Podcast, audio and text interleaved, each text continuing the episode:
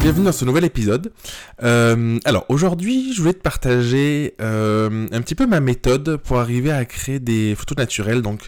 Euh, c'est valable à peu près pour tous les types de, de photographie, mais c'est vrai que cette méthode, je l'ai développée à travers la photo de portrait parce que j'en fais depuis, euh, depuis plus de 10 ans, 10, 10 même 13, 13, 14 ans, je pense, aujourd'hui.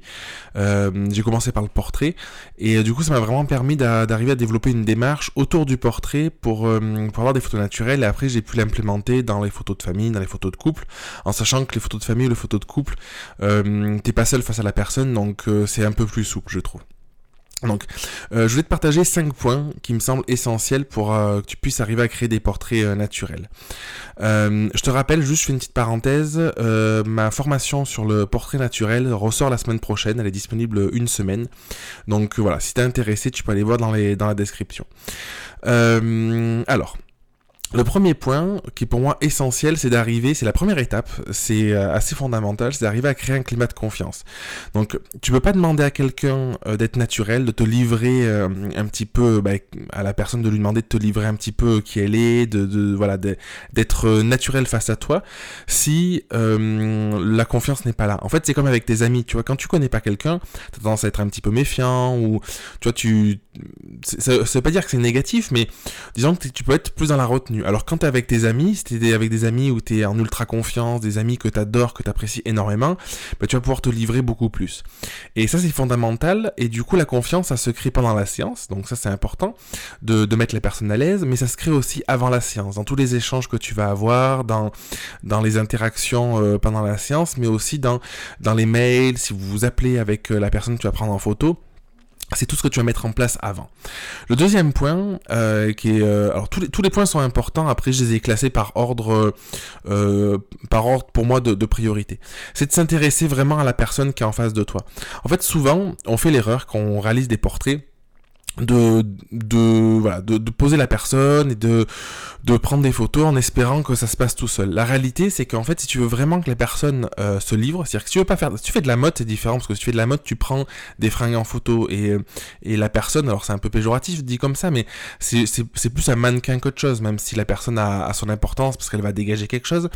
Mais quand tu fais du portrait naturel, comme je l'entends, l'idée c'est vraiment de s'intéresser à la personne qui est en face de toi pour euh, créer vraiment cette interaction euh, de lever les yeux pour voir ce qui se passe et de pas être toujours derrière ton appareil parce que tu as une vraie personne en face de toi et il faut que tu, euh, que tu sois conscient que la relation que tu vas mettre en place, le résultat de ta séance, c'est 50% euh, de ta part et 50% de la part de l'autre.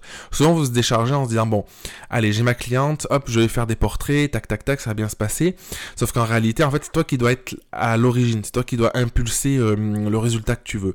Donc, tu peux lui poser des questions sur sa vie, sur ce qu'elle aime, des choses comme ça, et vraiment t'intéresser à elle pour que la personne puisse se sentir, encore une fois, c'est dans la suite logique du premier point sur euh, créer un climat de confiance, c'est la personne puisse se sentir en confiance avec toi, euh, elle voit que tu t'intéresses à elle, et du coup, plus tu vas t'intéresser à, quelqu'un, ça c'est un, un, biais cognitif, et plus la personne en fait va se sentir... Euh, euh, appréciée, aimée, et plus elle va être détendue, elle va avoir envie de se livrer.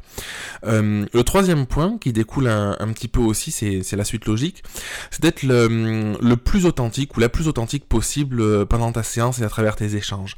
En fait, tu peux pas espérer obtenir des portraits naturels et demander à la personne d'être naturelle, à la personne qui est en face de toi, si toi de ton côté, t'es dans la retenue ou, euh, ou tu portes une forme de masque, tu vois. Quand je dis une forme de masque, c'est que tu n'es pas vraiment toi.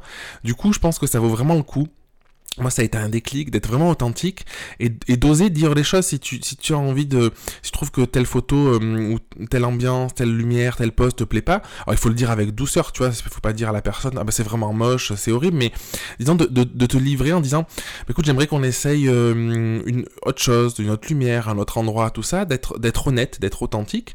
Donc dans ce que tu fais pendant la séance et aussi euh, dans ce que tu vas dire ce que tu vas partager. C'est à dire que c'est difficile de demander à quelqu'un euh, pour créer de la confiance euh, de, se livrer si toi tu te livres pas. Donc dans sous, sous l'égide de l'authenticité, c'est arriver à dire à la personne, ben voilà, ben je comprends en fait, euh, je peux comprendre que tu sois pas à l'aise par exemple parce que moi personnellement, c'est vrai que je suis pas forcément à l'aise ou des choses comme ça. Donc c'est en ça que j'entends l'authenticité pour arriver à créer ces portraits naturels.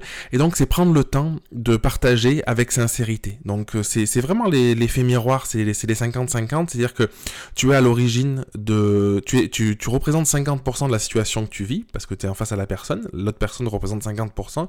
Et si déjà tu mets de l'énergie à être authentique, à partager euh, des belles valeurs et à mettre l'énergie à hauteur de 50% de ton côté, ben, il y a des chances que par effet miroir, la personne se détende et puisse aussi être dans ce type de relation-là.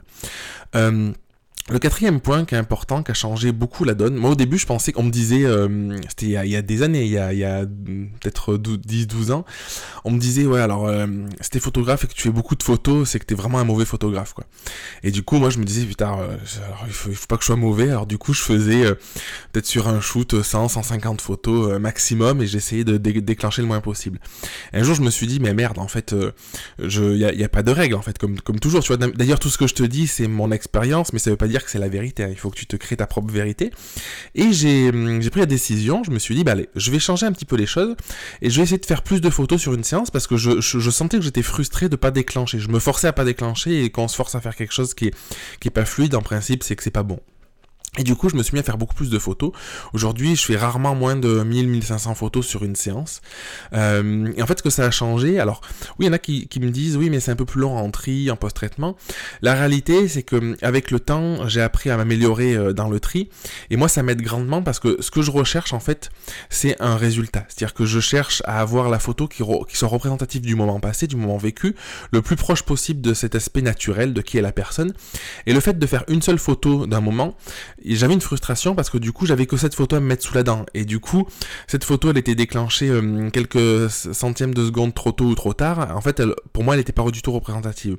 Aujourd'hui dans un même moment je peux avoir 5, 6, parfois 10 photos si je, mets, je me mets en mode rafale s'il y a beaucoup de mouvements.